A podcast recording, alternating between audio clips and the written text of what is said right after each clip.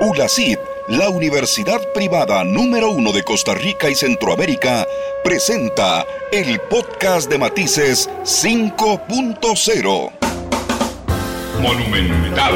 Yo soy Randall Rivera en la radio de Costa Rica. Gracias por estar con nosotros, acompañándonos en el primer programa de la última semana de programas en vivo del año. Así que será el último lunes de 2023 en el cual estemos en vivo acompañándole la otra semana, las próximas dos semanas, será la colección de los mejores matices del año, los que tendremos para ustedes. Y esta semana que estamos en horario mm, diferenciado, no a las 2, sino a las 2.30, producto de la transmisión de la Vuelta Ciclística a Costa Rica que lleva a cabo Monumental. Agradeciéndoles, estamos en vivo completamente en radio, estamos en el Facebook en vivo de Noticias Monumental, además donde ustedes pueden dejarnos sus comentarios. Ya arrancamos transmisión en 10 segundos hay 5 personas ya con nosotros. Gracias por acompañarnos. Pueden escribirnos en el WhatsApp 89935935. Pueden vernos esta noche a través de Canal 2 y pueden descargar o escuchar en línea una hora después de terminar el programa a través de los servicios de podcast en Spotify, Google Podcast y Apple Podcast. Gracias por estar con nosotros. Don Fernando Salas me acompaña hoy, es el director de la carrera de ciberseguridad de la ULACID. Don Fernando, bienvenido a Matices, ¿cómo le va? Muchas gracias Randall, un placer estar en este programa y en general eh, pues también saludar a la audiencia, ¿verdad? Que están pues interesados en todos estos temas, así que eh, estamos para esto, ¿verdad? Muchas gracias, don Fernando. Ciberseguridad, imagínense, todos los que tenemos un celular en la mano, una computadora en la casa o en la oficina, eh, todos los que tenemos un, un, televisor inteligente, un dispositivo que hace esa televisión, esa televisión inteligente, todos los que vemos plataformas, el programa de hoy es para prácticamente todo el mundo. Saludo a Carlos Granados, que dice a qué hora por Canal 2 a las 7.30 de la noche en Canal 2. Ivania Ramírez, buenas y un gusto saludarlo. Gracias Ivania, muchas gracias por estar con nosotros. Don, don Fernando, vamos a ver, yo sé que la pregunta es un poco compleja porque, ¿qué es primero, el huevo o la gallina? ¿Okay? Pero la preocupación por la ciberseguridad inicia de una vez, digamos, en que vemos los primeros pasos del Internet que lo conocemos ahora o es producto de ya la ejecución, digamos, de la conexión mundial, lo que empieza a haber algunos eventos que propician la preocupación de la ciberseguridad? Cuénteme, usted que es un experto en estos temas. Bueno, eh, como todos los quehaceres de la vida, ¿verdad?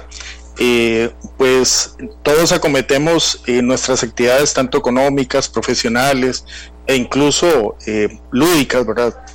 Entretenimiento y demás, siempre bajo un principio de inocencia y de trabajo normal, ¿verdad? Sin embargo, igual que toda actividad también, eh, pues van sucediendo situaciones también negativas durante el desarrollo de esas actividades. Y pasa igual con el Internet, ¿verdad? En este caso, y al volverse tan popular, hoy día prácticamente nadie podría, digamos, hacer transacciones y como ya usted lo dijo, utilizar diferentes eh, commodities, ¿verdad? para poder desarrollarse sin, sin, tener que usar internet, ¿verdad? Es muy raro, muy difícil y además eh, prácticamente a pie el tener que realizarlo. Entonces, eh, fíjese que esto, pues de ahí, eh, empiezan a suceder situaciones, ¿verdad? Y de todo tipo, ¿verdad? Ya en el país hemos visto algunas, ¿verdad? En las cuales, pues alguien pícaramente, por decirlo menos, empieza a utilizar recursos, ¿verdad? Y, eh, digamos, del área informática y a partir de eso, pues eh, eh, resulta que suceden cosas que no son correctas o que son ilegales también, ¿verdad? Y pues eventualmente requiere, ¿verdad? La intervención o, tener ese en este espacio que es el cibernético, pues obviamente eh, también una protección y una seguridad, ¿verdad? Eh, de hecho, no es casual que ya hay algunas leyes, ¿verdad? A partir de estos temas, ¿verdad? Ya los legisladores han puesto un poquito el grano de arena, pero este tema tecnológico va muy rápido. Entonces, ¿qué pasa? Pues también tenemos que proteger las empresas, los activos que están digitales, etcétera. Entonces, pues es una necesidad que se ha vuelto eh, constante y es, es, fuerte, ¿verdad? De hecho, en un informe que he leído recientemente con respecto al, bueno, en este caso es el Melweather y el Are Social, hablan de que eh, tenemos en el mundo más o menos unos 5.16 mil millones de personas eh, conectadas, ¿verdad? Es más o menos el 64 punto y algo de la población mundial que está en línea. Obviamente eso representa un potencial riesgo ¿verdad? Eh, posibilidades de robo, posibilidades de robo de información, etcétera. Entonces, bueno, es un área que tenemos que proteger, ¿verdad? Y obviamente, como parte de las medidas que normalmente se recomiendan, pues la primera es el conocimiento, ¿verdad? Tenemos que rodearnos de ese conocimiento, eh, precisamente eh, adquirirlo, ¿verdad? En algunos casos las compañías pues van a tener que hacer sus contrataciones y demás. Y ahí es donde surge una necesidad de personal capacitado en esta área de ciberseguridad. Claro, don Fernando, sin embargo, creo que hay, eh, digamos, niveles de preocupación respecto a los cuidados en ciberseguridad que yo pueda tener. Eh, en el último estudio nos dice que en Costa Rica, ese mismo dato que usted da a nivel mundial, que es del 64%, es de 9 de cada 10. Eh, estamos en línea. ¿Ok? Pero también creo que ese 10 en algún momento habrá dejado, o 9, habrá dejado su huella en línea, porque no usa internet, pero alguna vez pidió algo a alguien que, me, que incluyera sus datos, alguna vez tuvo que abrir el correo, alguna vez tuvo que ir a la caja costarricense de Seguro Social y sus datos quedan, digamos, en un ambiente de, de, acceso eh, digital en el mundo. Eh, yo uso banco por internet, manejo alguna información de la empresa por internet, tengo que tener algún resguardo de la ciberseguridad. Y hay bancos que manejan la plata de todos nosotros, el Banco Central, este, además está el OIJ, eh, o sea, es decir, que deben tener mucha más preocupación respecto a la ciberseguridad de sus informaciones. ¿Hay alguien que se salve? ¿Hay alguien que esté libre de algún riesgo en este momento en el mundo, en Costa Rica, don Fernando, de poder ser víctima de ataques a través de las conexiones digitales? Lamentablemente es un hecho que ya no podemos evitar, ¿verdad? Nosotros podríamos tener, y ya usted lo mencionó, eh, niveles de posible impacto, ¿verdad? Por ejemplo, usted usa banco en línea, entonces usted podría ser impactado directamente. Por eso es el primer nivel que nosotros hemos de reconocer. Eh, esas personas que hacen un uso menos directo, que utilizan algo eh, menor, ¿verdad? Tienen un segundo nivel de impacto que es uno, eh, digamos, referido, ¿verdad? Porque tal vez no hacen ellos sus transacciones, pero alguien más se las va a hacer. O el banco al final va a utilizar recursos digitales que también están en línea. Entonces la persona puede ser que no tenga ese uso, pero otros sí están teniendo esa, esa conexión, ¿verdad? Entonces, de alguna manera todos estamos eh, incluidos en esta sombrilla, ¿verdad? Y por esa razón eh, tenemos que prestar atención, ¿verdad? Fíjese que, por ejemplo, uno de los grandes temas que hay eh, a nivel de amenazas es el famoso phishing, ¿verdad? El phishing es bueno, que le mandan a alguien un correo con un enlace que aparentemente es el del banco, por ejemplo, pero no lo es, es de, otra, de otro lugar, ¿verdad? Y lo que buscan es, pues, tomar mi, clave de acceso y etcétera, sobre todo para temas bancarios. Eh, pero utilizan una dinámica que es terrible y nosotros la hemos visto en Costa Rica con bastante frecuencia en estos últimos dos años y es la ingeniería social. ¿Verdad? Te llaman y te dicen, mire, soy del banco X, eh, tiene que actualizar sus datos, le voy a pasar este enlace a su teléfono, y ni siquiera se lo mandan a veces al, al, al, correo, electrónico, se lo mandan al teléfono directamente. Y la persona en dos segundos se equivoca y le da clic y se fue a meterse en esa página. Ahí pueden suceder dos o tres cosas, entre ellas la más grave eh, es que le contaminen el teléfono con virus, ¿verdad? Para ver cómo le sacan más información.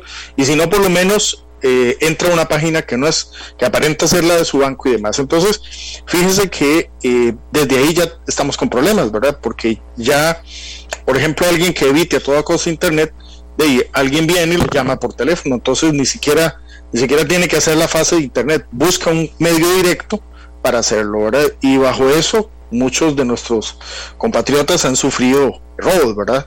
por ejemplo, cuando menos. Entonces, fíjese qué delicado, ¿verdad? Porque eh, de alguna medida, entonces todos tenemos que estar pendientes de lo que pasa, ¿verdad? Y estar muy listos, ¿verdad? Desde el punto de vista de protección, ¿verdad? Tal vez aquí, como decía eh, alguien por ahí en cuanto a esto, ¿verdad? Esto es como cruzar la calle.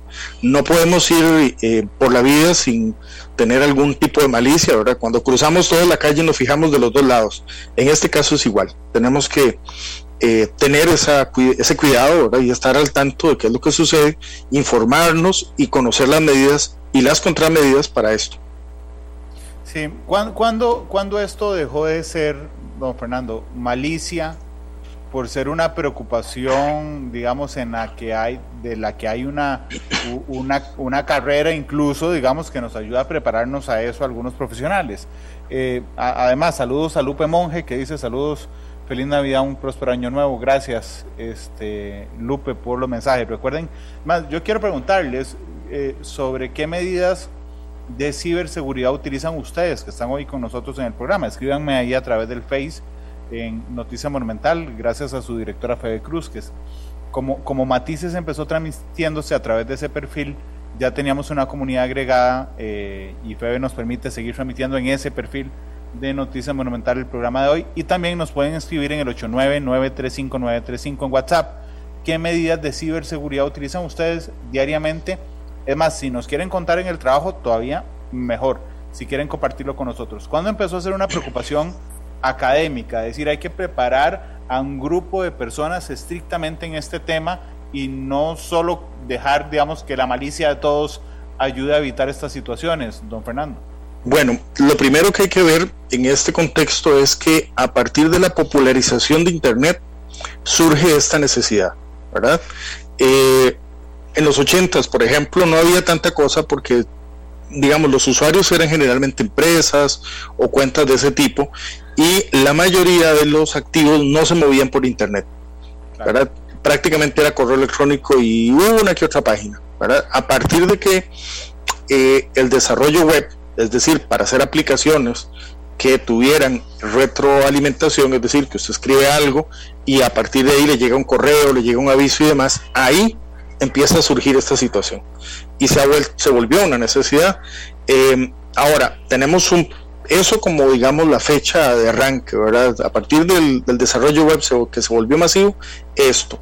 Lo que pasa es que no todas las instituciones han eh, visualizado esto, ¿verdad? Entonces, eh, muchos de los planes de estudio que nosotros vemos regularmente no están abarcando la capa de seguridad, ¿verdad? Se quedan con eh, toda la parte de desarrollo y claro, ahora surge una gran necesidad porque ahora se ha diversificado, ahora no solo tenemos el desarrollo web, sino también tenemos el desarrollo móvil, ¿verdad? Entonces, eh, todavía más cercano para las personas y todavía mucho más peligroso. Gracias al usuario del 5259 a través de WhatsApp que nos está escribiendo y dice, eh, pregúntele a don Fernando por favor si recomiendan el uso de, Password Manager o administrador de claves. Eh, él dice, bueno, YubiKey, mm, no tengo, yo no tengo idea, don Fernando, pero eso, pero eso es una medida inteligente. Em, vamos a ver, eso es un tema que tiene que ver con claves específicamente, ¿verdad? Entonces, eh, poco favor le hacemos usar. perdón, que es lo más básico de la ciberseguridad, supongo.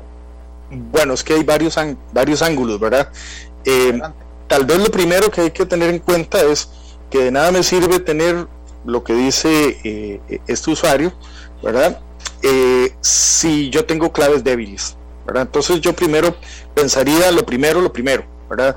tener una clave o un conjunto de claves que sean fuertes, no replicarlas. Hay gente que usa eh, tiene tres correos electrónicos y usa los tres con la misma clave. No está haciendo nada porque cuando le, le abren uno, le abren los tres, ¿verdad? Entonces, eh, primero eso, ¿verdad? ¿Qué recomiendo ahí? Claves de 10 y 12 caracteres, ojalá.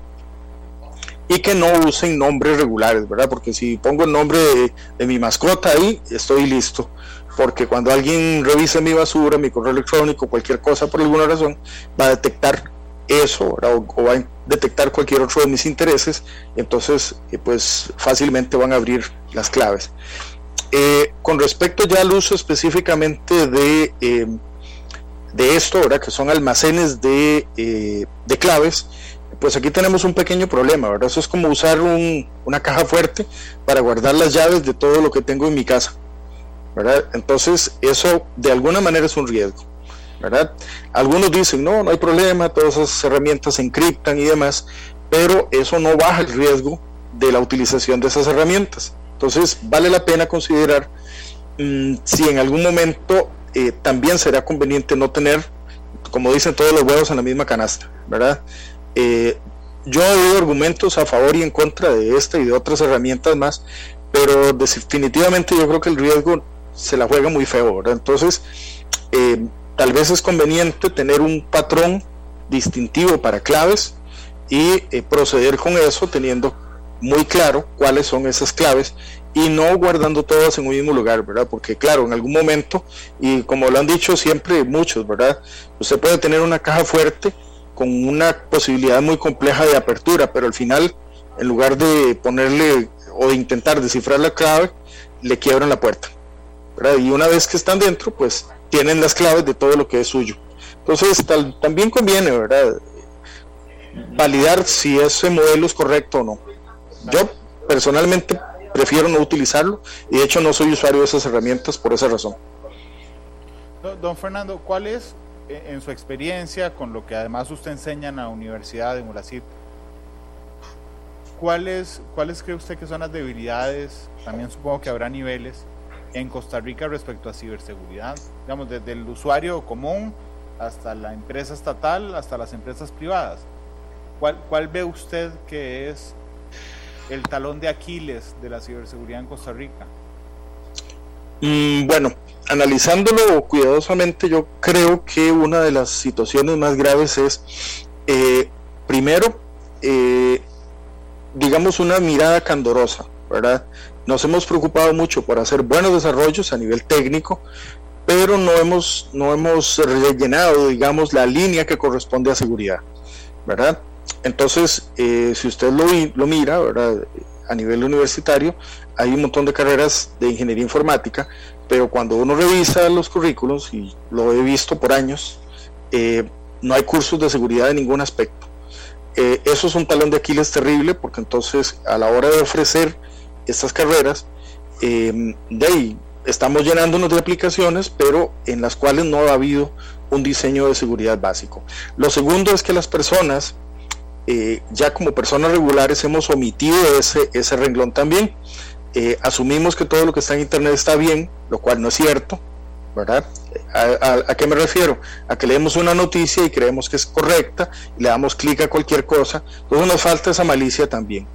Eh, por suerte en ULACID tenemos también carreras en el área de ingeniería informática y ese rubro sí se ha tomado en cuenta.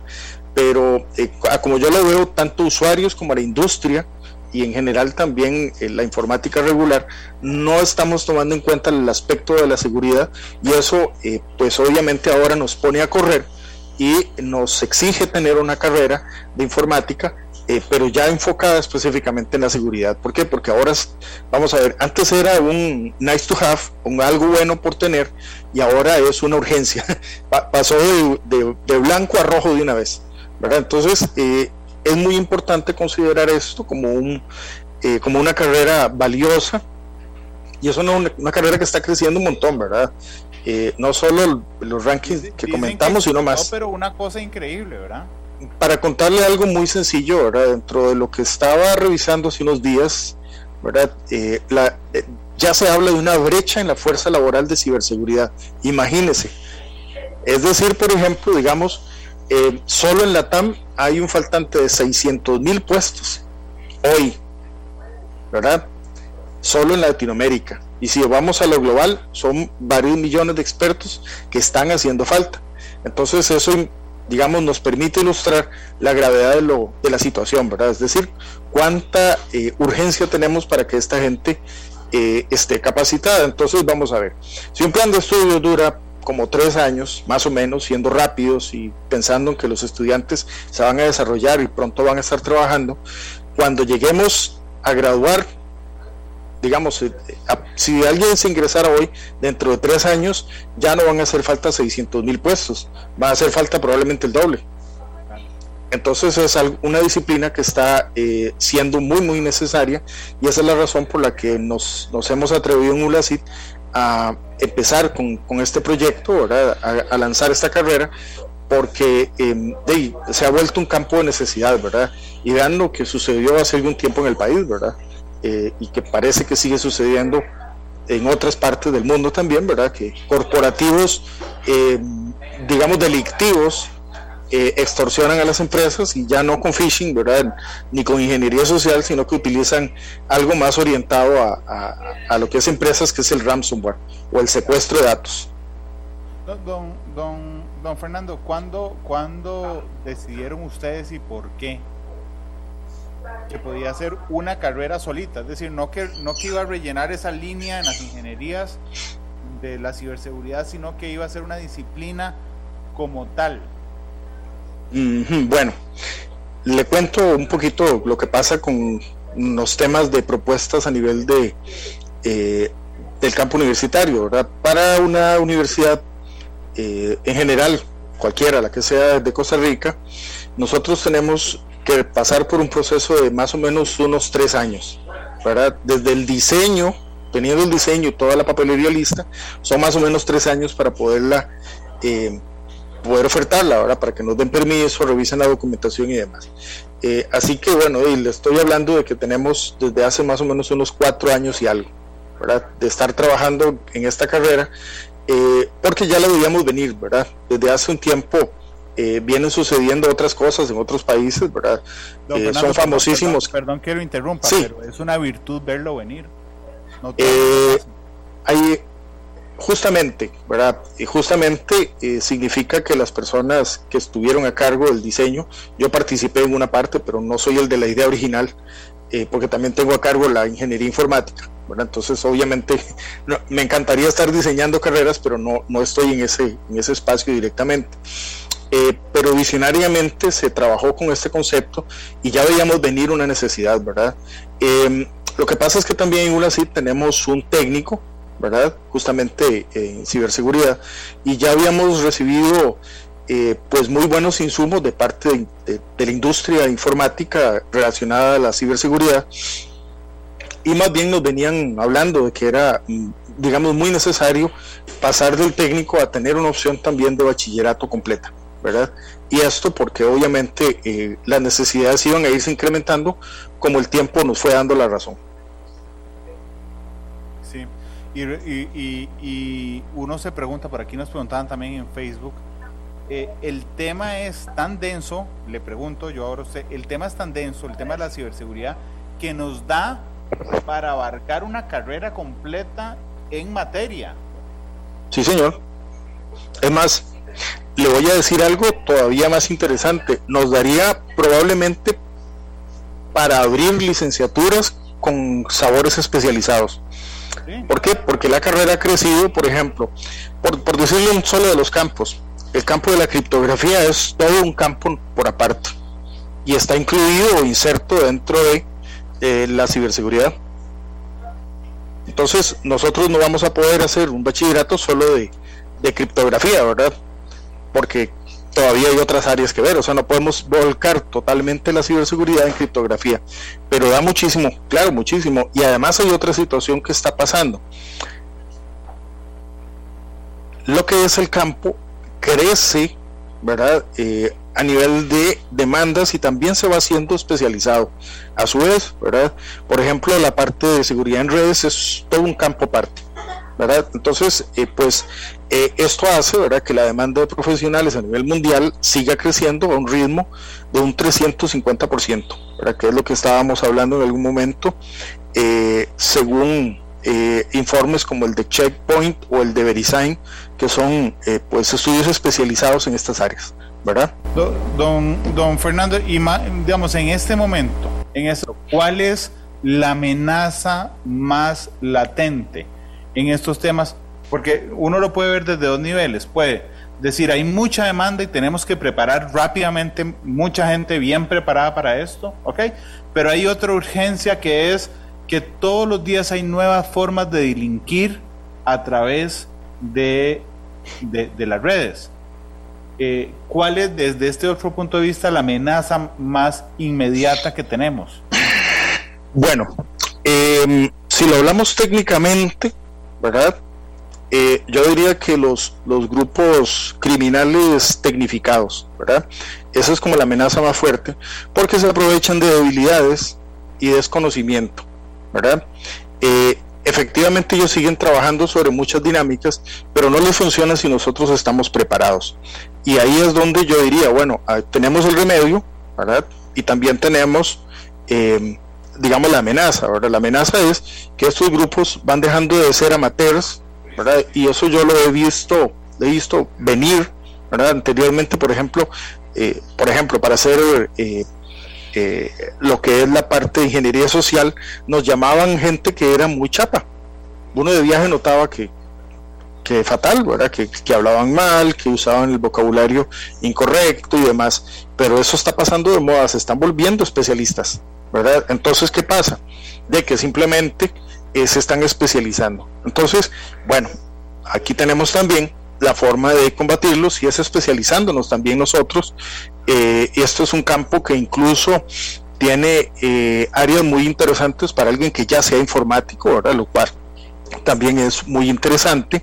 Eh, y habrá muchos, y ya hemos encontrado muchos eh, personas, ¿verdad? informáticos que, que, están ya en su campo laboral y donde ven esta oportunidad aprovechan y se están, se están incluyendo, ¿verdad? Entonces vale la pena considerarlo, ¿verdad? Pero eso es exactamente uno de los temas que, que hay que abarcar. Tenemos que eh, aprender que esto ya es un campo nuevo, que sigue creciendo día con día, ¿verdad? Y que ya especializaciones pues también se están eh, ampliando, ¿verdad? Entonces, pues vale muchísimo la pena eh, tomarlo como una opción. En, en este momento, en, en, grandes temas, por supuesto, ¿qué termina, mmm, cómo termina un profesional en ciberseguridad? ¿Con qué conocimientos básicos? Porque ustedes tienen el enorme desafío, ¿verdad? En, en carreras que son tan dinámicas, o sea, que todos los días hay nuevas amenazas, nuevos productos, que, los profesionales sean vigentes. Un graduado hoy, ¿qué termina, cómo termina preparado en una carrera como ciberseguridad en la don Fernando? Ok, le puedo comentar varias materias que, que el profesional tiene que tener ¿verdad? a nivel de ciberseguridad como para que se pueda defender. No importa si, si, si cambiamos la plataforma, porque la verdad es que el principio sigue siendo válido. Uno de ellos ya lo mencioné, criptografía es una de las materias que debería, sí o sí, manejar un profesional en esta área. Igual seguridad en redes. Es súper importante porque las redes resultan ser los vehículos sobre los que muchos de los hechos delictivos a, nivel de eh, ciberseguridad eh, pues transitan, ¿verdad? Eh, otras áreas importantísimas, ¿verdad? es el conocimiento, infraestructura tecnológica y computación en nube, porque, por supuesto, como hemos hablado, eh, ya nosotros hemos variado eh, el conocimiento, ya no solamente hacemos aplicaciones, sino que hacemos eh, de una vez aplicaciones en nube y eso hace que todavía el riesgo aumente más. otras disciplinas, obviamente, pues la ciberseguridad ya tiene estándares, así que hay que conocer esos estándares para poder conocer vectores de ataque, la programación hay que conocerle su área específica, es decir, seguridad en programación es, es toda una disciplina aparte. Cualquiera creería que es algo como adicional. Bueno, tenga cuidado con esto, ¿verdad? No, es un campo totalmente nuevo porque mm, de hecho incluso ya hay muchos libros que, que hablan sobre diferentes ángulos que hay que proteger a nivel de la programación. Entonces, em, al menos estos campos deberían ser conocidos. Yo agregaría dos temas más, que serían el tema preventivo y mitigación de ataques porque obviamente nos, nos interesa mucho. Incluyo dentro de este eh, también la parte de auditoraje, ¿verdad? Auditoraje de las medidas de seguridad. Y por otro lado, y no menos importante, el tema de las regulaciones o la gobernanza. ¿Por qué? Bueno, porque a la par del tema de la ciberseguridad, tenemos otro ángulo importantísimo que es eh, cómo las, mm, digamos, eh, al ser, digamos, eh, un entorno internacional, ya hemos visto a veces ataques que vienen de fuera del país, pero se ejecutan en el país. Digamos que en algún momento sucediera eh, la captura de los cerebros intelectuales de estas cosas, ¿con cuál ley lo juzgamos? ¿En dónde es algo delito y dónde no? Entonces se presenta una fragmentación a nivel de gobernanza complicada, ¿verdad? Entonces es muy bueno considerar estos, estos, estas disciplinas mínimamente, ¿verdad? Hay, hay, hay algo, supongo que lo habrá, yo no lo conozco, respecto a ciberseguridad forense. Cuando me refiero a forense es que vaya a ver hacia atrás. Es que yo recuerdo con los ciberataques de aquí, sí. los que hubo en el país, uno de los desafíos, una vez que apagaron todo, O sea, una vez que apagaron todo, y entonces empezamos a preguntar a la prensa qué dañaron, qué se llevaron, qué estuvo vulnerable. La revisión hacia atrás, una revisión forense, este, mm, nos, faltó, creo yo, esta es mi opinión personal, nos faltó mucha expertise en esa revisión forense. Este, ¿Eso existe, don Sí, claro que sí. El tema es eh, que, digamos, bueno, parte de la idea, digamos, hacia el futuro, ¿verdad? Porque lo que ya pasó difícilmente lo vamos a poder corregir, pero hacia atrás eh, existen múltiples medidas, ¿verdad? Eh, y parte de esas medidas permiten en algún punto que se pueda eh, dejar trazabilidad de las cosas que suceden, ¿verdad? Eso es muy importante, ¿verdad? Porque si en algún momento no se tienen esas medidas ni siquiera activas, pues obviamente a la hora de hacer la parte forense tenemos menos huellas que rastrear. ¿Verdad? Y esto es un poco de la anatomía de un, la anatomía de un crimen, como decían por ahí, ¿verdad? Eh, pero si tenemos todas las puertas y las ventanas abiertas, eh, no hay controles de acceso, etcétera, pues más difícilmente nos vamos a dar cuenta de en dónde estuvieron las debilidades, ¿verdad? Entonces, eh, algunos expertos hablan de, de, la situación de que no existe una sola medida de protección, sino que existen múltiples medidas de protección que además de hacer más difícil eh, un ataque específico, ¿verdad? También hacen que eh, en algún momento haya eh, elementos que tengan que trascender y ahí empiezan a dejar huellas, ¿verdad? pasa mucho, ¿verdad? Que los, digamos, los, por lo menos la, gente que está en este tema. Los, los hackers, como dicen muchos, son especialistas en un área, en un área, pero no en otras, ¿verdad? Y entonces en algún punto se descuidan de algunos otros espacios y empiezan a dejar marcas que después pueden ser rastreables, ¿verdad? Eh, el problema es cuando no hemos puesto ninguna de las medidas, para empezar, y por el otro lado, eh, contamos también con, poca información para apoyarnos en la parte de auditoraje, ¿verdad? Por eso, eh, insisto, ¿verdad?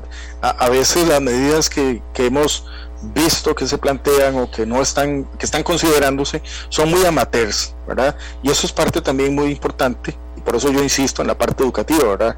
Porque eh, si no tenemos eh, la educación, nos, vamos a ver, creemos que una sola barrera es suficiente para poder hacer contención, y luego cuando queremos hacer auditoría no tenemos nada. Claro.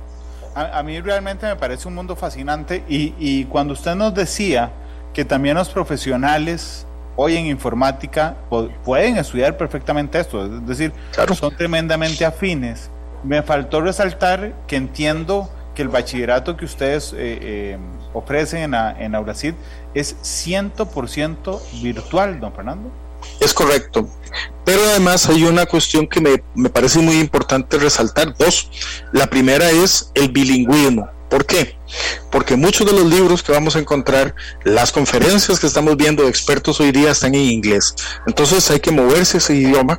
Es algo que ya de por sí a nivel de informática es un plus importantísimo, pero eso eh, es valioso porque entonces obtienes de primera mano eh, los conocimientos y las fuentes. Lo segundo es que trabajamos en una metodología 100% proyectos. ¿Eso qué quiere decir?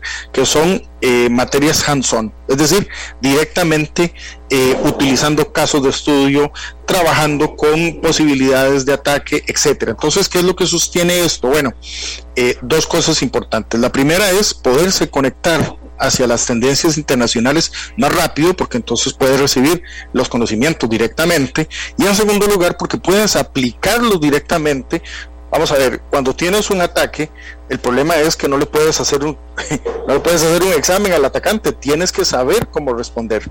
Y ese enfoque práctico de proyectos hace que estés preparado para eso. Así que es muy, muy, muy, muy importante considerarlo eh, porque precisamente requieres eso. Ahora, eh, en una dinámica de trabajo de este tipo no trabajas solo, trabajas con un equipo con un team que te tiene que respaldar, normalmente vas a tener que ir a trabajar con personas que tienen disciplinas parecidas o eh, con habilidades que son tal vez un poco distintas y entonces ahí tienes que hacer uso de otra cuestión muy importante que son las habilidades interpersonales, lo que llaman ahora habilidades blandas. ¿Por qué? Porque tienes que moverte para poder ser efectivo y tu equipo de trabajo te necesita eh, orientado, apoyando y eh, dirigido a la meta. Así que todas estas cuestiones son parte del programa eh, de estudios que en ULACID tenemos en la mayoría de las carreras, así que esta no va a ser la excepción. Eh, aparte de la característica que ya mencionaste, que es muy importante, que la carrera es virtual. Claro, yo, yo recuerdo, ahora que decía esto último usted, recuerdo que cuando yo empecé a trabajar hace eh, veintipico de años. Algunos años. hace algunos años está. No, no, sí, es que empecé a trabajar aquí hace 20, pero ah, todavía antes, ¿verdad? A mí me hacía gracia en ese momento, digamos, era el de sistema, el de informática o el de cómputo, así les llamábamos, ¿verdad? Correcto. Okay. A mí había algo que me frustraba tremendamente y es que nunca lograba entender lo que me estaba... Solucionaban lo que, lo que pasara, pero yo no lograba entender qué era, ¿verdad? Entonces, no se le va a poner un ejemplo tonto. Yo no podía mm, hace 25 años eh, mandar a imprimir algo, ¿verdad? Me salía error. Entonces, sí, la persona venía, corregía el error y se iba. Y yo le preguntaba, ¿qué pasó? Y me decía, ah, eh, nada, nada, nada más ya, ya está listo. Y yo después entendí que la habilidad para que nos comuniquen a los usuarios los pasos, la, prevención y las medidas es tremendamente importante en su carrera, don Fernando. O sea, es correcto. Que explicar finalmente, digo, voy a usar una palabra que no es la correcta, pero tienen que explicarnos para tontos lo que ustedes llevan tantos años estudiando con el fin de que nosotros podamos aplicarlo de manera inmediata, ya sea en el tema de ciberseguridad o en el tema informático en general. Bueno, yo diría que mm, vamos a ver, en el tema informático en general, pero todavía mejor y más profundamente en el campo de la ciberseguridad, ¿verdad? Eh, sí, lamentablemente tal vez las primeras guardias, es decir, los primeros informáticos, eh, recuerdo yo, eh, en mi época eran como personas que poco conversaban con los demás, ¿verdad? Incluso había chistes de que no sabían ni bailar ni demás, ¿verdad? Cosas de ese tipo. Pero esas habilidades han cambiado. Hoy día el entorno es de equipos, y no de, de, cazadores solitarios, como decían por ahí, águila solitaria, decía por ahí en una, en una fábula hace mucho, ya no podemos trabajar así porque los entornos son tan complejos, las necesidades son tan amplias y además, em, vamos a ver, en el campo de la, de la ciberseguridad para peores es un tema recurrente que no va a ser eh, de oficina de 8 a 5, ¿verdad? Eh, un ciberataque puede lanzarse a las 3 de la mañana de cualquier día, ¿verdad? Entonces, eh, obviamente en ese momento tiene que haber alguien de guardia eh, entendiendo qué está pasando y si en algún momento se requiere acudir a los otros teams que tienen disponibles, ¿verdad? Entonces, eh, eso tiene que cambiar y ha ido cambiando con el tiempo precisamente porque la conciencia es que trabajamos en equipo, no trabajamos solos. Y, y, eso precisamente es todavía más, más delicado en el área de la ciberseguridad, ¿verdad? Hoy día Inclusive encontrás hasta boletines que circulan internacionalmente advirtiendo de ataques y de medidas para tomar en cuenta. Así que, eh, de nuevo, insisto, la seguridad eh, primero es cosa de todos, que eso es un dicho que es viejísimo, ¿verdad? Pero en este caso, además, nos compromete a todos a estar al tanto y por lo menos escuchar las noticias que se refieren a esto, tomar acciones y eventualmente si, si tengo la opción y el interés, pues también estudiar una carrera de este tipo y, y ayudar, ¿verdad? Porque la seguridad eh, también es muy importante para todos, ¿verdad? Ahorita eh, escuchaba hace poco un experto que hablaba de que los blancos últimamente se están volviendo hacia nuestros ciudadanos de oro, hacia personas que tienen un disponible eh, y usan poca tecnología, entonces bueno, y ahora el enfoque está en ayudarlos para que no caigan en estas trampas y eh, pues para proteger eh, sus intereses también porque son parte de nuestra sociedad, ¿verdad? Entonces, ¿qué mejor apoyo eh, y ayuda que eso? Don Fernando, muchas gracias por habernos acompañado, ha sido muy amable, ha sido un placer el programa de hoy.